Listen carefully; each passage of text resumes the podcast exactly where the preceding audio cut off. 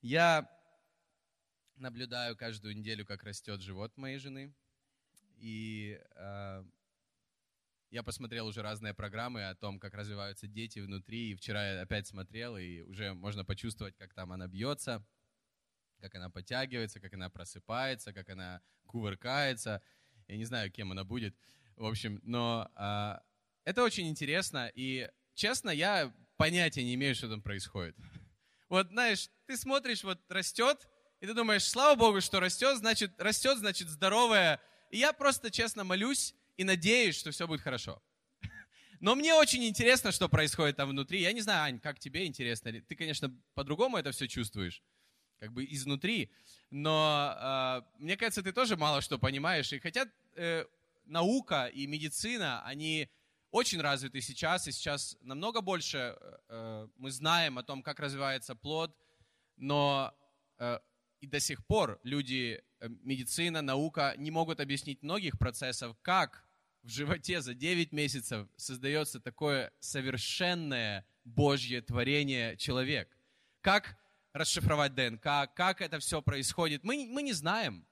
Но я верю, что, знаете, мы призваны не понимать Бога, а доверять Богу. Мы не призваны понимать каждую мелочь, и в жизни так много вещей, которых мы не понимаем. И мы все хорошо с этим живем, не понимая, как крутится наша планета. Иногда Аня мне говорит, я, я, я чувствую, что наша планета крутится, я чувствую это движение. На самом деле это движение достаточно быстро, э, очень быстро. 40 тысяч километров за 24 часа. Можете посчитать, сколько километров в час. Ну, там достаточно много.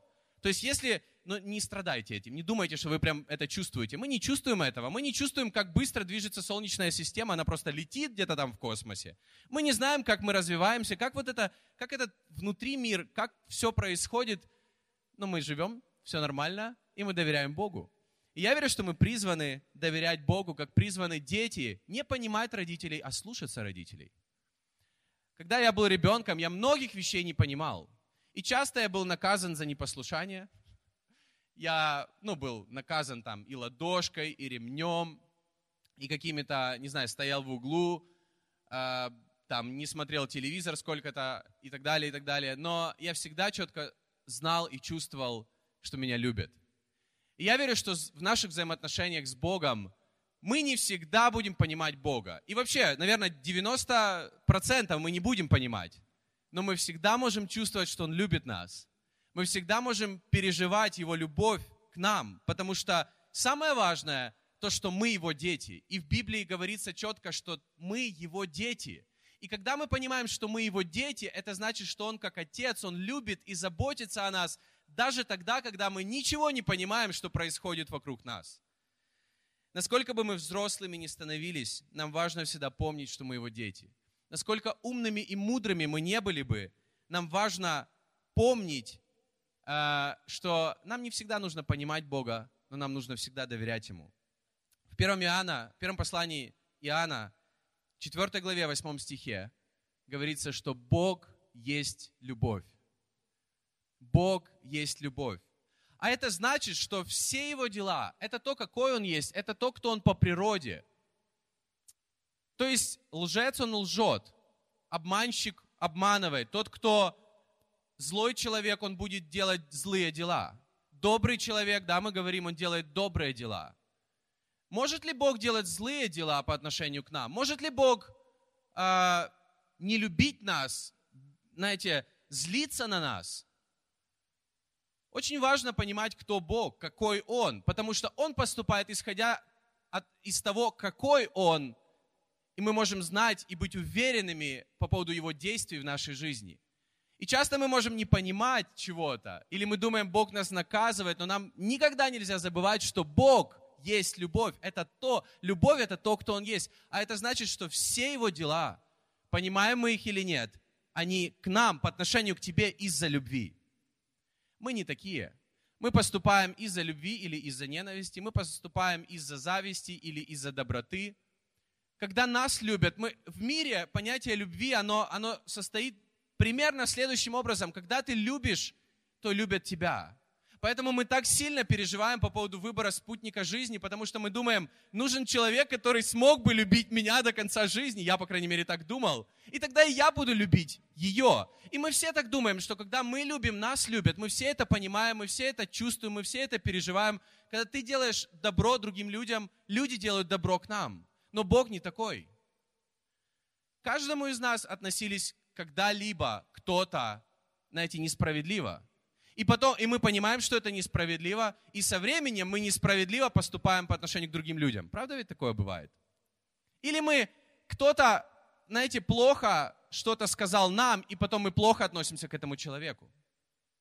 Но Бог не такой. Мы можем не понимать Бога, мы можем уходить от Него, мы можем не слушаться Его, мы можем думать о Нем как угодно, но Он всегда нас любит. Бог не такой, как мы. Поэтому, когда мы понимаем, что Бог есть любовь, это не та любовь, которая в нас. Нам бы ту любовь, которая в нем. И все, что Бог создавал когда-либо, все, что Он творил, все Его дела, они были из-за любви. И, но люди задают вопрос, возможно, вы слышали такой вопрос, так почему же есть болезни? Почему же есть боль? Почему же есть какие-то разочарования, расстройства, смерть? Почему же это все? Как Бог допускает это все, если Он есть любовь? Да? Думали ли вы когда-либо над этим? Но нам нужно всегда помнить, даже когда мы не понимаем каких-то вещей, нам нужно знать, что Бог это любовь. Как Бог это допустил? На самом деле, в начале так не было. Когда мы открываем Бытие первую и вторую главу, в начале так не было. Когда Бог сотворил мир, Он сотворил его хорошим и прекрасным, и не было в мире ничего плохого. Бог не заметил ничего плохого из всего, что Он сотворил. То, как Он сотворил человека, я верю, это из-за любви, потому что Он дал власть человеку. В Бытие первой главе говорится, что Бог дал, когда Бог создал человека, Он дал ему власть. Это как родители своим детям доверяют что-то или дарят какой-то подарок, и ты даришь ему этот подарок, и ты понимаешь, что он его может сгрызть, эту куклу, он может ее просто разорвать на части, но ты доверяешь ему, это, знаете, маленькая власть, это из-за любви, потому что без любви ты бы ничего никогда не доверил. Бог доверил человеку власть над всей землей, и это было из-за любви. Также Бог дал свободу человеку. Свободу, чтобы выбирать, свободу, чтобы любить. Ведь я, знаете, я просто размышлял недавно над тем, что если бы, ну, я был Богом, то я бы мог создать мир. Знаете, сейчас есть разные компьютерные игры, которых люди создают какие-то свои миры и так далее. И вот я думаю, если бы я был справедливым Богом, я бы мог создать такой мир, где были бы все роботами и поступали бы сто процентов справедливо, и не было ни капли греха в этом мире. Но если бы я создал такой мир, то в этом мире не было бы ни капли любви. Потому что люди, это только выбор людей любить. Ты не можешь заставить человека любить. То есть, если бы даже эти люди, они делали правильные вещи как бы из-за любви, но это все равно не была бы та любовь, которая как свобода, которая это твой выбор. Поэтому Бог создал человека свободным для того, чтобы любить его и для того, чтобы он, он мог любить взамен. Он создал нас для взаимоотношений, для того, чтобы любить нас и для того, чтобы мы могли любить Бога. Мы знаем, что произошло потом, когда люди отошли от Бога, когда они Бог сказал, так много я всего создал. Этот рай, этот сад, это не такой сад, знаете, небольшой сад вокруг э, домика. Это сад, где текли четыре больших реки. Это была огромнейшая территория, много всего хорошего. И было одно дерево, познание добра и зла, от которого нельзя было кушать. И, и это, знаете, это был путь, когда, который люди выбрали без Бога. Узнать добро и зло без Бога. Узнать эти все беды без Бога. И поэтому, когда люди задают вопрос, а как Бог допустил вот это и вот это и вот это вокруг нас или даже в моей жизни, я такое проходил, тебе даже не, ты даже не представляешь. Я могу сказать, Бог это не просто, Он не допустил это, это не то, чтобы Его дела, это то, где нет Бога. Это когда мы выбираем жить без Него. И Он нам дает выбор, потому что Он любит нас, чтобы у нас был выбор, чтобы у нас была свобода чтобы у нас была власть выбирать, делать эти выборы. И когда мы делаем выбор жить без Бога, мы пожинаем в своей жизни вот эту пустоту, боль, смерть, разочарование, когда мы что-то теряем. И я верю, что Бог любит нас всегда, поэтому мы можем доверять Ему всегда. Как бы мы понимали или не понимали все, что происходит вокруг. И Ветхий Завет, он рассказывает о сотворении мира, о совершенном мире, о том, как люди ушли от Бога, но Бог продолжал любить, заботиться, благословлять людей. И я не знаю, как вы, но я часто вот ловлю себя на мысли, что читая Ветхий Завет, а это большая часть Библии, я просто не понимаю, что происходит. Почему так все сложно? Почему так все жестоко? Почему люди настолько вот далеко от Бога? Или почему даже Бог где-то наказывает людей? Или, или знаете, разбирается очень серьезно с какими-то грехами или с какими-то вещами? Кто, кто любит Ветхий Завет? Я тоже люблю Ветхий Завет, но, но знаете, реально вот, а кто, кто вот не понимает Ветхий Завет, как я? Или вы вот сталкивались с таким? Есть такие люди? Пару человек? Круто. Значит, читайте Библию. Ну, в общем, ты читаешь Ветхий Завет, и ты что-то не понимаешь. Но, друзья, даже в Ветхом Завете, я, я говорю даже, потому что в Новом Завете мы можем очень много найти, например, Евангелие от Иоанна 3,16 и очень много других стихов о том, как Бог любит людей. Но в Ветхом Завете через всех пророков Бог также говорил, что Он любит нас. То есть Он не изменился в Новом Завете. Он не изменился в период истории. Бог всегда относился к людям одинаково с любовью. И я хочу просто несколько примеров привести, как ветхозаветные пророки, находясь в сложнейших ситуациях, обстоятельствах, они все равно, у них было вот это откровение о том, что Бог, Он любит нас, безусловно. Как бы далеко ты не был от Бога, Бог любит тебя, и в Библии говорится, что Ветхий Завет, вот эти все истории, они, они даны нам, каждому из нас, для того, чтобы мы чему-то научились. И Ветхий Завет – это, знаете, образ того, когда люди далеко от Бога, и когда они пытаются своими силами прийти, вернуться, когда они не пытаются вернуться, все равно они далеко от Бога, но Бог все равно любит нас. Бог никогда не отворачивался от нас. Бог никогда не забывал нас, если мы забыли Его. Иногда мы думаем, Бог забыл меня, Бог оставил меня, Бог нашел меня, или я нашел Бога. Но на самом деле Бог всегда был рядом с нами. Это мы от Него уходили далеко. И несколько просто примеров. Моисей. Моисей, он не только был пророком, он был великим лидером для Божьего народа. И он сталкивался с непослушанием народа, когда они проходили через пустыню. Но они шли через пустыню, у него вот это в сердце, внутри у него была убежденность, почему они там идут, потому что они идут к чему-то лучшему, что Бог приготовил для них, несмотря на все непослушание, на все грехи, которые делал народ, на всю какую-то жестоко выность, как там написано. То есть, когда народ был, знаете, очень упрямым, по отношению, когда Бог их благословлял, благословлял, благословлял, Он их питал манной, 40 лет они ходили по пустыне, и у них одежда была самое лучшее от лучших брендов, никогда не изнашивалось и так далее. Бог говорит, я все это для вас сделал, но все равно вы были грубыми. И Моисей знал, что, знаете, как лучшее, оно, оно впереди, нужно продолжать двигаться вперед. И в Исходе 15 главе 13 стихе говорится, твоей нетленной любовью поведешь ты народ, который спас. Твоей нетленной любовью ты ведешь народ. Моисей знал, что несмотря на все какие-то иногда наказания или то, что они проходили через пустыню, Бог, Он любит, и Его любовь, она никогда не перегорит. Мы говорим, у меня любовь перегорела. Его любовь, она никогда не перегорит, она никогда не закончится. Он все равно любит свой народ, он все равно любит людей. И когда ты проходишь через какую-то пустыню, услышь этого Моисея, который шел через пустыню много лет, десятков лет, и он знал, что Бог он все равно любит. Это люди, они как бы такие упрямые, но Бог любит. Неемия, пророк Неемия, он восстанавливал стены Иерусалима. Вокруг этого я сейчас как раз читаю книгу Неемии, когда он отстраивал стены Иерусалима, и было много врагов, которые были против этого. Народ Божий находился в рабстве, и во время Неемии они все Бог им позволил, то есть они обратились к Богу, и, и Бог им позволил вернуться в Иерусалим, отстраивать старые разрушенные стены. И знаете, Бог восстанавливает жизнь. И мне кажется, история Ними, она нам говорит о том, что Бог восстанавливает жизнь, как бы разрушена она ни была. Неемия 9:17 говорится следующее. Посмотрите конец этого стиха. «Милостивый, милосердный, медленный на гнев и богатый любовью, и ты не оставил их». Как бы далеко люди не ушли от Бога, как бы мы сами не разрушали свою жизнь, из-за своих же поступков Бог богатый любовью. Он не скупой любовью, Он не скажет, все закончилось. Он богатый любовью. Это значит, у него больше, чем мы себе представляем, чем нам нужно. И она обновляется к нам каждый день. Царь Давид, он также делал какие-то ошибки, у него также были враги, у него также были неприятности. Но мне нравится, что он говорит в Псалме 24, 6 стих.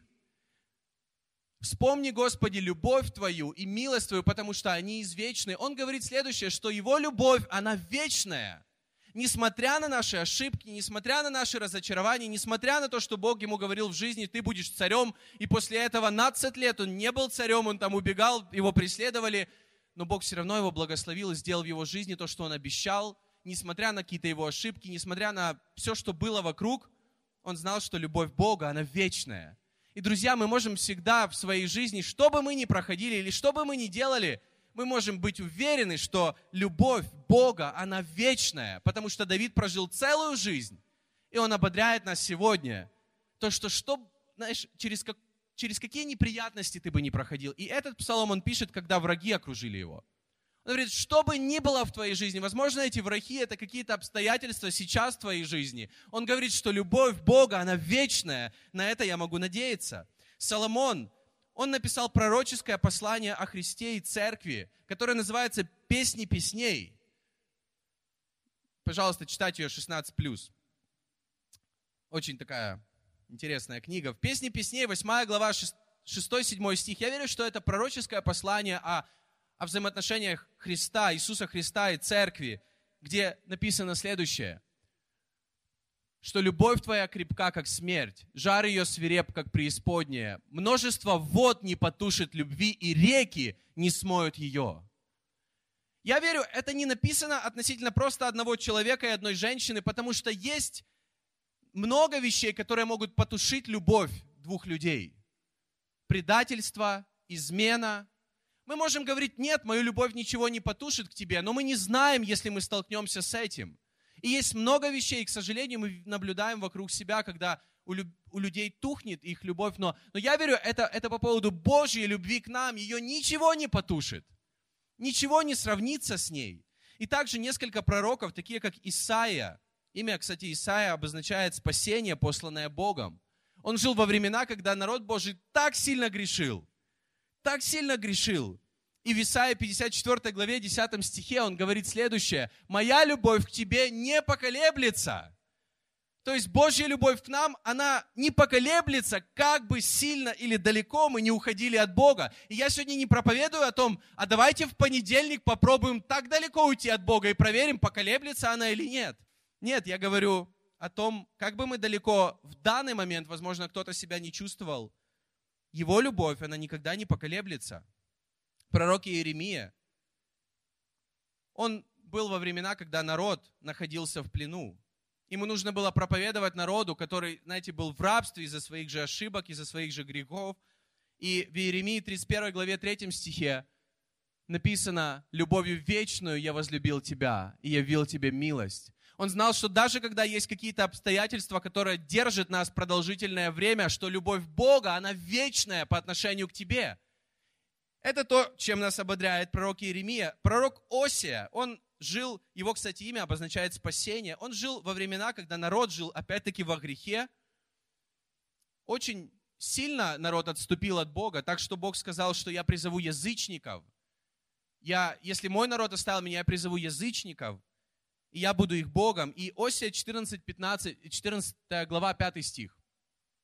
И я исцелю их неверность, и моя любовь не будет знать границ, потому что я больше не гневаюсь на них. То есть он не гневается не из-за дел народа, потому что во, вре- во времена Осии народ грешил. Но он говорит, что моя любовь, она не знает границ. Мы даже не представляем, насколько Бог любит нас, насколько он заботится о нас, думает о нас, переживает о нас и хочет лучшего для нас. Сафония, он жил во времена, когда народ Божий обратился снова к Богу. И Сафония, 3 глава, 17 стих. Здесь говорится следующее. «Любовью тебя успокоит, и о тебе будет с песнями ликовать». Он говорит о Божьей любви, которой, которой Бог успокоит свой народ какие бы, может быть, тяжелые времена они не проходили, когда они обратились к Богу, Он говорит, что Он успокоит их своей любовью, а не будет им, знаете, говорить, осуждать их, да, говорить им в чем они были неправы. Он говорит, я успокою вас своей любовью. Поэтому я верю, когда мы приходим к Богу, возможно, у кого-то сегодня такой момент, когда ты приходишь к Богу, и ты, и, и ты нуждаешься в том, чтобы Бог тебя успокоил. И я верю, что Он тебя успокоит. Это то, что говорит Сафония, один из последних пророков Ветхого Завета. И последний пророк Ветхого Завета, который, его книга, она в Ветхом Завете, это пророк Малахия. А, он жил во времена, когда народ Божий очень сильно грешил. И у него послание такое, которое мы читаем, и мы больше думаем о каком-то законе, о законничестве, когда он говорит, что должны люди делать. Но на самом деле Малахия, 1 глава, 2 стих, «Я возлюбил вас». Бог говорит, то есть это, это его откровение от Бога, которое он, он принес народу, он начинает, что «Я возлюбил вас», и после этого он говорит все, что он говорит. Когда не все в порядке, когда люди ушли от Бога, он все равно любит нас. И его любовь, она непоколебима и вечная. Поэтому я назвал свою проповедь «Непостижимая любовь». Непостижимая любовь Бога к нам. И в прошлое воскресенье я читал Ефесянам третью главу, где говорится, чтобы мы уразумели превосходящую разумение любовь Христову. То есть, чтобы мы познавали непостижимую любовь Бога, чтобы мы больше старались понять, как Бог относится к нам, даже то, что мы не можем его понять на сто процентов. И когда я смотрю на Ветхий и Новый Завет, Ветхий Завет, я, я читаю все эти стихи через весь Ветхий Завет, и я могу с уверенностью сказать, что Бог любил людей в Ветхом Завете так же, как Он любит сейчас. Но Ветхий Завет показывает, что люди, они не отвечали Богу взаимностью, и люди, как бы они ни старались, они не любили Бога и не любили друг друга. Хотя у них был закон. Но Новый Завет, он показывает, как вот эта Божья любовь, которая была на, на протяжении тысячелетий к людям, она, знаете, вершина этой любви Бога к нам, она, она была явлена через Его Сына Иисуса Христа. И Новый Завет показывает то, что когда Иисус Христос умер за наши грехи, когда мы верой принимаем это, в Библии говорится, что Он, Он забирает наши грехи, и Он дает нам Духа Святого внутрь, чтобы мы жили другой жизнью. И Новый Завет показывает, как любовь Бога может действовать через нас.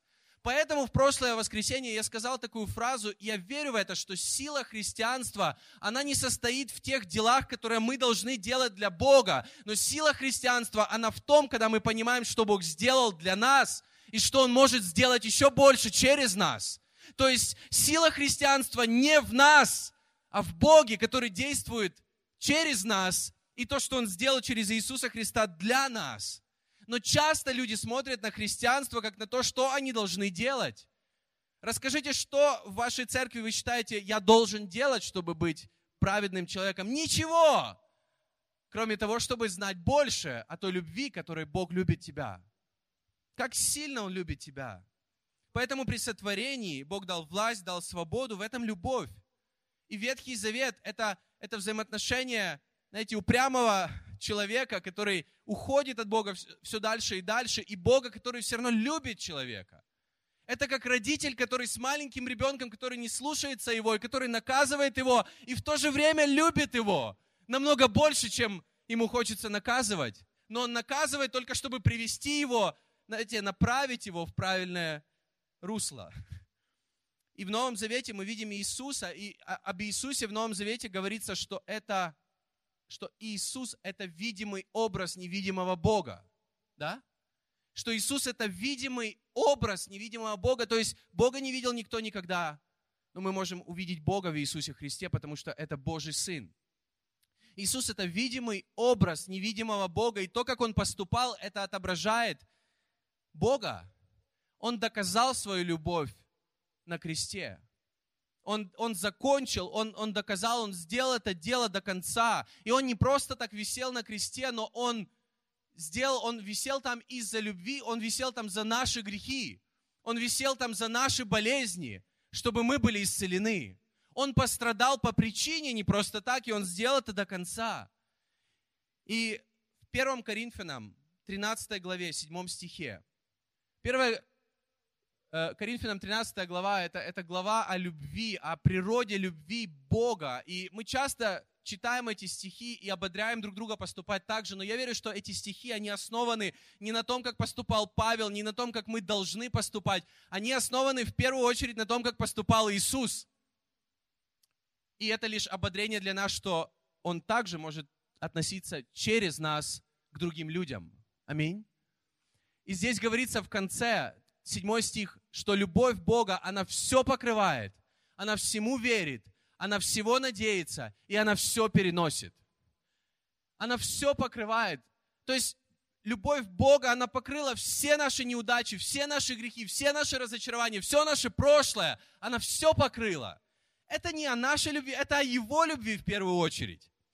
Она всему верит, она верит в тебя, она верит в каждого до конца, она верит в Божий потенциал в тебе, она верит в то будущее, которое есть у Бога для тебя. Я верю, что когда Он пошел на крест, Он, он верил в нас. Он верил в то будущее, и Он надеялся о том, что мы будем с Богом в вечности на небесах. И она все переносит, другими словами, она все побеждает. Это не переносит, знаете, это не просто терпеть зубную боль и не идти к врачу как я это делаю часто.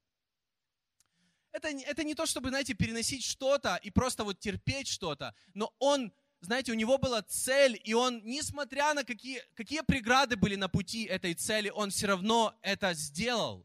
И мы сегодня пели в этой песне, что он победил все. Он победил все, не, не в плане, что он победил нас, он победил какие-то, знаете, он боролся против нас, он боролся против греха. Он победил болезни на кресте, поэтому мы можем говорить, что во имя Иисуса Христа ранами Его мы исцелены. Аминь. И если ты болеешь или чувствуешь какую-то слабость, ты можешь сказать это прямо сейчас, прямо вслух, что ранами Его я исцелен. Потому что это говорится в Библии, это говорится еще в Ветхом Завете.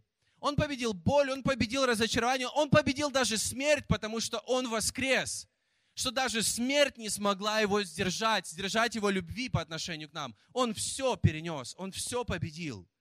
Иисус Христос. И он говорил, я пастырь добрый.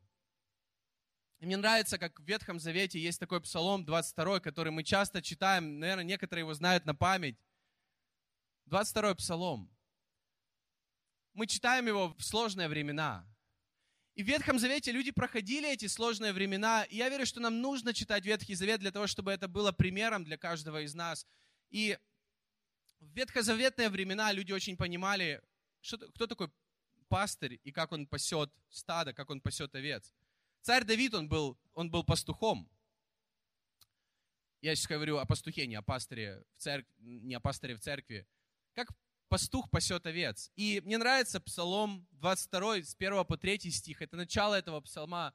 «Господь, пастырь мой, я ни в чем не буду нуждаться. Он покоит меня на злачных пажитях и водит меня к водам тихим, подкрепляет душу мою, направляет меня на стези правды ради имени своего. Я ни в чем не буду нуждаться, Он покоит меня на злачных пажитях и водит меня к водам тихим. Ты знаешь, когда Он ведет нас к водам тихим для того, чтобы мы чем-то насыщались и что-то лучшее было в нашей жизни, возможно, иногда Он проводит нас через эту пустыню, через которую проводил Моисей.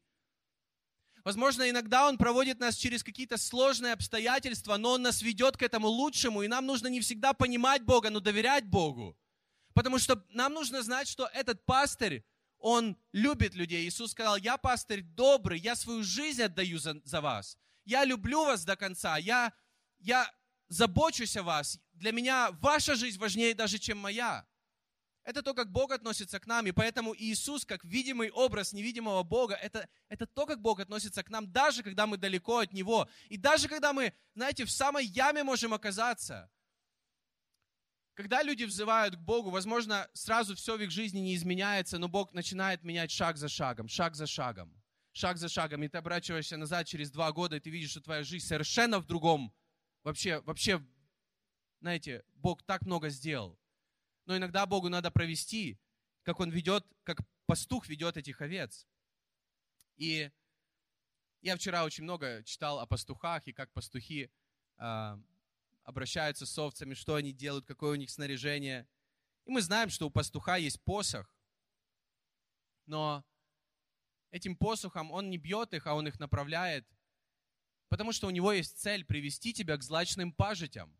То есть, другими словами, у Бога всегда за всеми его действиями, действиями у него есть цель привести тебя к лучшему, что он приготовил для тебя. И, возможно, по дороге нужно пройти через пустыню, он будет постоянно направлять тебя через какие-то потери, через неприятности, чтобы привести тебя к этому лучшему. Но нам нужно просто доверять Богу и знать, что Он любит нас.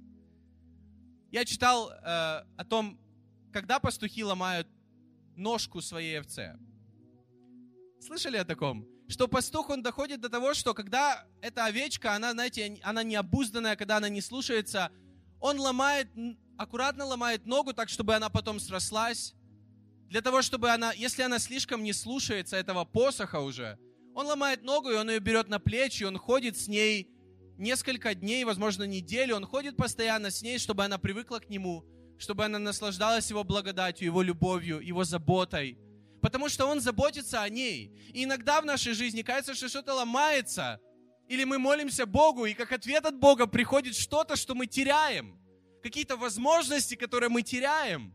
Ты молишься Богу о новой работе, и ты теряешь старую работу. Или ты молишься о работе, или о какой-то работе, которая у тебя есть, и ты теряешь эту работу. Ты молишься о каких-то возможностях, и ты теряешь эти возможности. Я в своей жизни терял не раз какие-то хорошие возможности. Меня иногда люди спрашивают, как ты стал пастором. И эта история, она такая странная. Я не хотел быть пастором, и мне пришлось потерять очень хорошую работу, которая мне нравилась, которая приносила хороший заработок. Но я знаю, что Бог меня вел, направлял к чему-то лучшему и большему, не в плане финансах, а в плане сердца, взаимоотношений с Ним. Того, что Он может сделать в моей жизни, через мою жизнь. Ведь это намного важнее, чем то, что я думал на тот момент, лет 10 назад. И Почему иногда что-то в жизни ломается, какие-то возможности уходят из нашей жизни, и мы даже злимся, мы не понимаем, как Бог действует, но мы можем Ему доверять. И знать, что Он любит нас. И вот этот вопрос, почему иногда что-то в нашей жизни ломается, что-то не так. Ну, знаете, в Библии говорится, что Бог это как пастух, а мы как его овцы. Ну, в Библии такое сравнение, что мы как его овцы. И вот посмотрите на эту овцу. Ну вот почему у нее что-то сломалось в жизни? Почему у нее что-то не так в жизни? Посмотрите на лицо этой овцы. Она немножко туповатая. И это то, как мы иногда в жизни себя ведем. И мы говорим, Бог, почему все не так? Почему не так, как я хочу? Не так, как вот Бог как бы видит мою молитву, но Он не ответил, Он мне сломал ногу как будто что-то сломалось в моей жизни, но это к лучшему, потому что Бог заботится о тебе, Он думает о тебе, Он хочет лучшего для тебя, потому что ты выглядишь вот так вот, если бы ты посмотрел на себя через 50 лет. Если бы ты посмотрел на себя с небес, ты вот именно вот так выглядишь. И Бог вот такую вот овечку Он любит, Он оставляет 99, Он идет ее ищет. Он ломает ей ногу, когда она запуталась в колючках и может просто умереть там.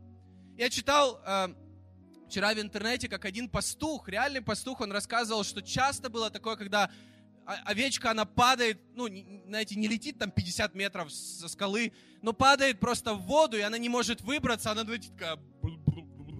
И он ее вот этим посохом закрученным, он, ими, он ее вытаскивает оттуда.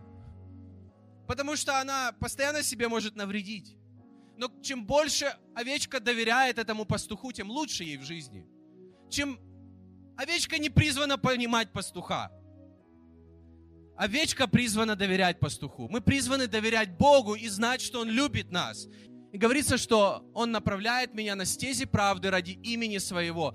Когда мы молимся Богу, кажи свой путь. Когда мы молимся, чтобы Бог направил нас, Он направляет этим посохом. Так легонько нас так направляет.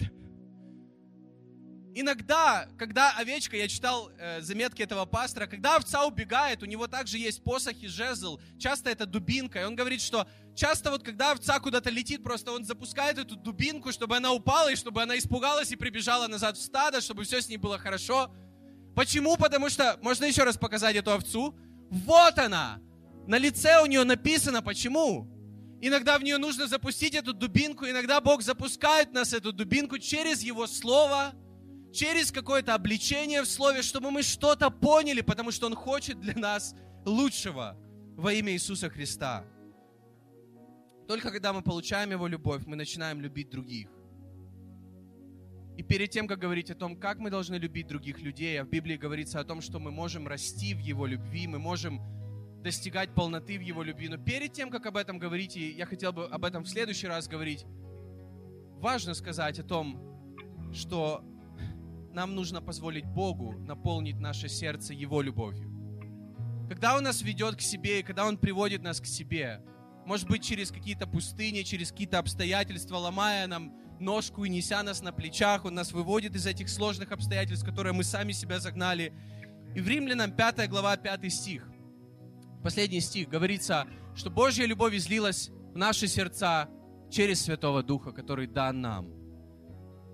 В Новом Завете мы, мы видим, как Божья любовь, она, она совершилась в том, что Иисус умер за наши грехи, чтобы забрать их из нашего сердца, и что Дух Святой, Он, как, Он наполняет наши сердца, и что любовь, она через Духа Святого, она изливается в наши сердца.